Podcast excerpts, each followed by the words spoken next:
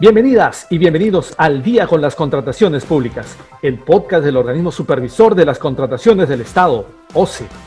Amigas y amigos que nos sintonizan a través de la Internet, sean bienvenidas y bienvenidos a una nueva edición de su podcast Al Día con las Contrataciones Públicas, una producción del organismo supervisor de las contrataciones del Estado, OCE.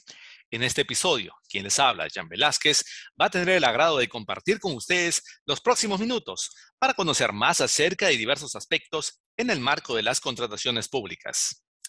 En esta oportunidad vamos a dialogar sobre el procedimiento de certificación y para esto nos acompaña Miguel Palomares Armas, quien se desempeña como supervisor de certificación de la Subdirección de Desarrollo de Capacidades en Contrataciones del Estado del OCE. Estimado Miguel, Muchas gracias por estar aquí con nosotros. Muchas gracias, Jan. Sí, muy contento de estar aquí reunido con ustedes y bueno, atento a todas sus preguntas para poder eh, esclarecer el tema de certificación. Muy bien, Miguel. Lo primero sería saber, ¿qué es la certificación para profesionales que laboran en los órganos encargados de las contrataciones? Ok, Jan. Para eso tenemos que un poco ir viendo eh, el reglamento de la ley de contrataciones, en donde en el, numeral 5.3 indica que todo profesional o técnico que labora en el órgano encargado de contrataciones de una entidad pública y que en razón de sus funciones eh, está relacionado con alguna de las fases de la, de la contratación, tiene que ser un profesional o técnico certificado. Y en este caso es certificado por el OCE. Para esto, el OCE tiene una, directiva, que es la directiva 02-2020, la directiva vigente, en donde especifica eh, el procedimiento para poder certificarse. Muy bien.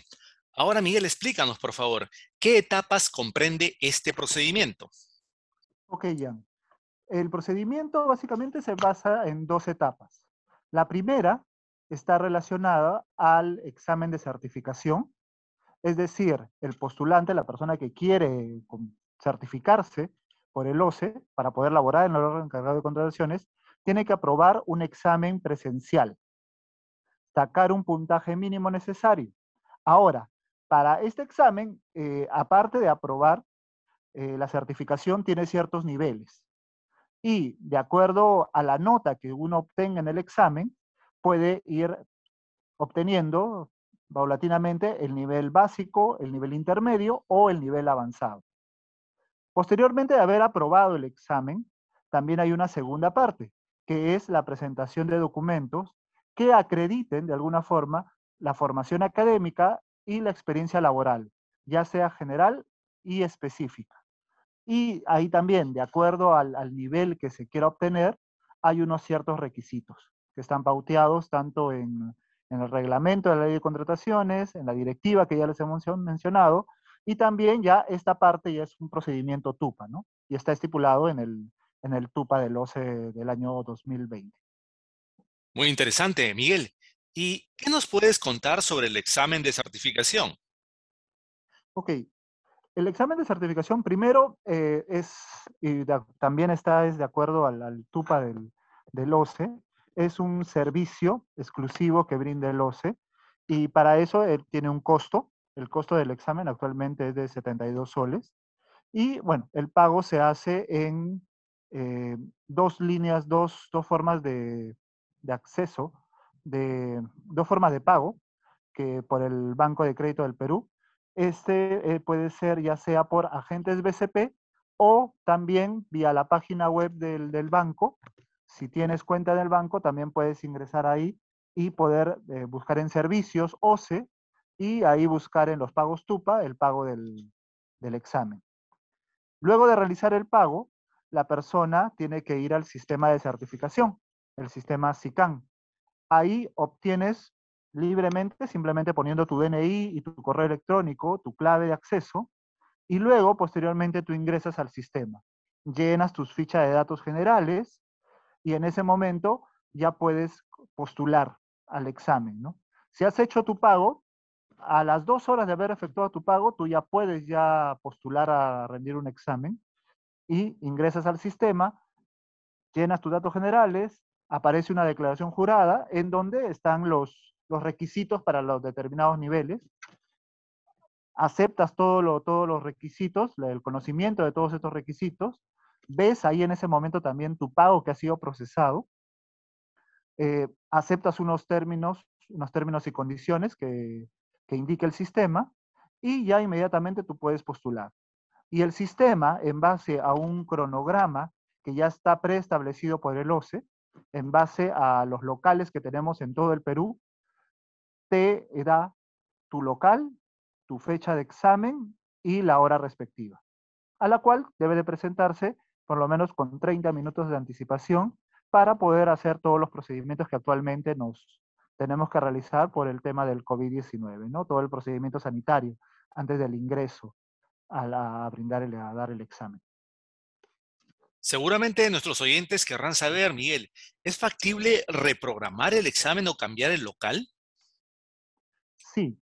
Inicialmente, el local que tú tienes para rendir el examen es, está relacionado con la dirección que tú has puesto en, la, esta, en esta ficha de datos generales, en la primera ficha donde tú pones.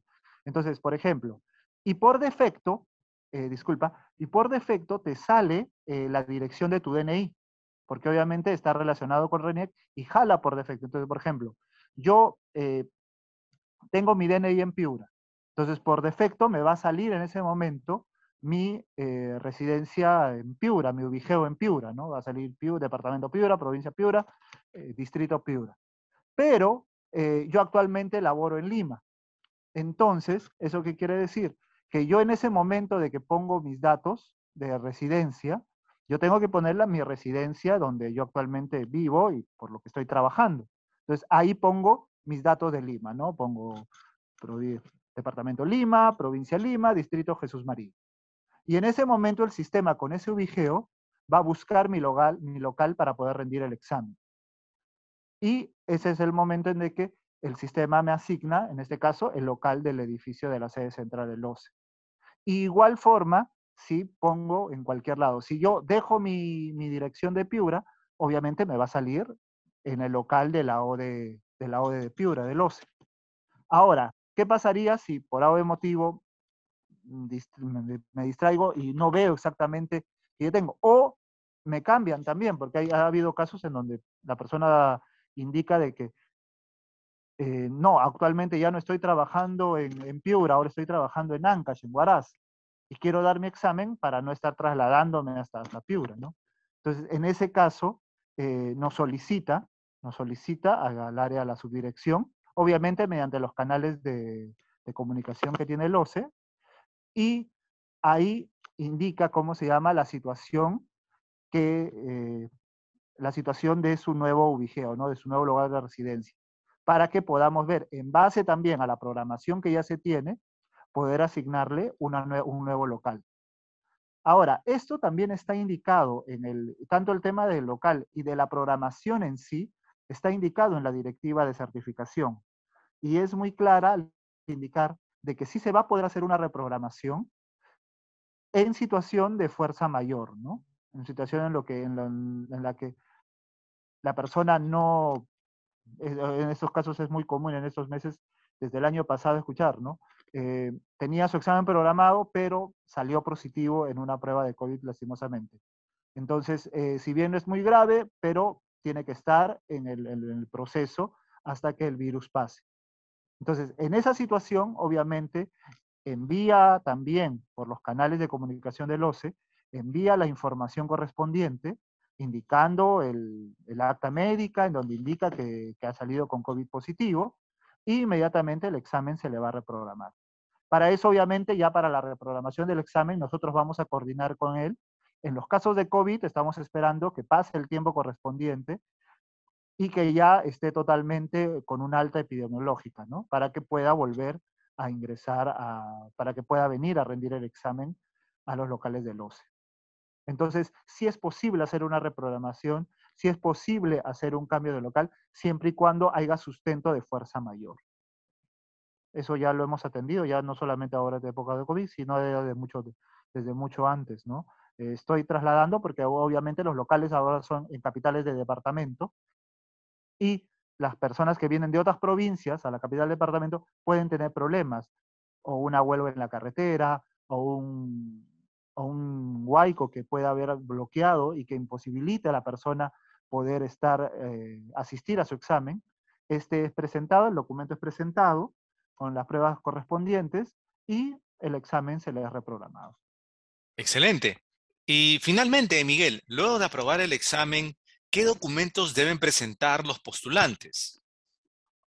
Ok, para los documentos que tiene que presentar el postulante, vamos a, vamos, podemos verificarlo eh, un poco, como te comenté, dependiendo de los, del, del, nivel en el que quiera, de, quieran postular, pero básicamente estamos relacionados a lo que es formación académica, que es eh, el título profesional o técnico, diploma de bachiller, emitido obviamente por el órgano competente de una entidad educativa, o también, eso es para el nivel intermedio y avanzado, y para el nivel básico, un documento que acredite que eres egresado de educación superior técnica o universitaria, y emitido por el órgano competente de la entidad educativa.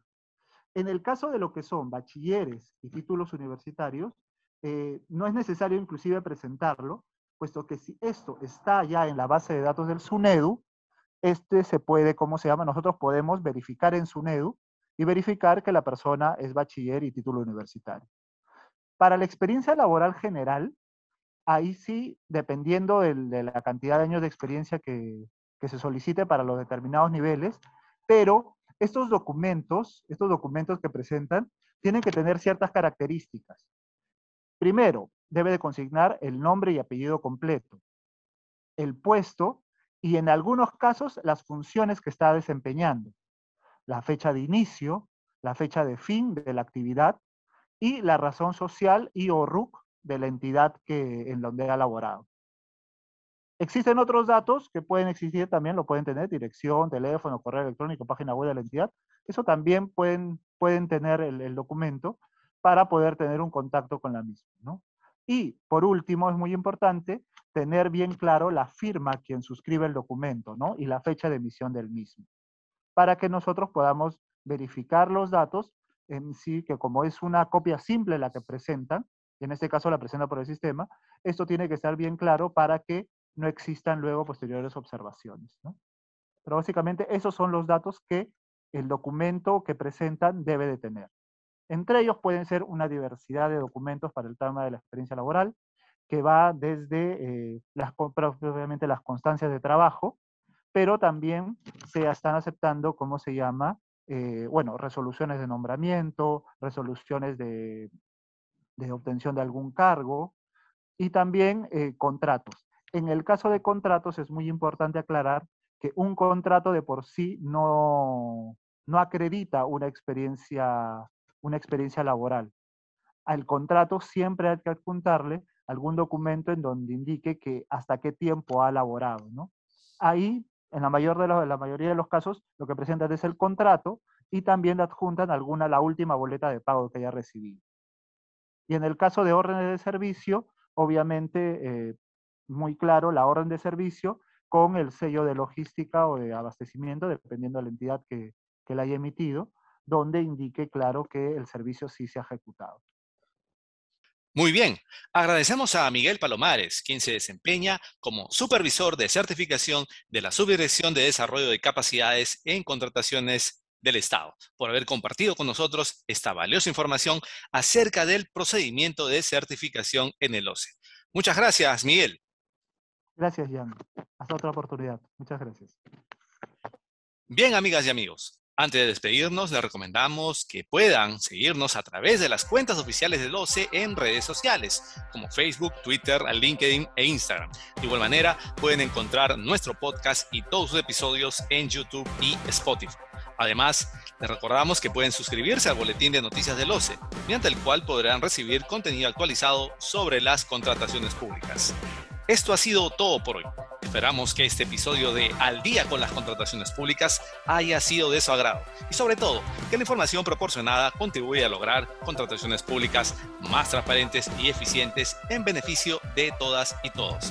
Nos reencontramos la próxima semana. Hasta entonces. Bicentenario del Perú, 2021. Gobierno del Perú.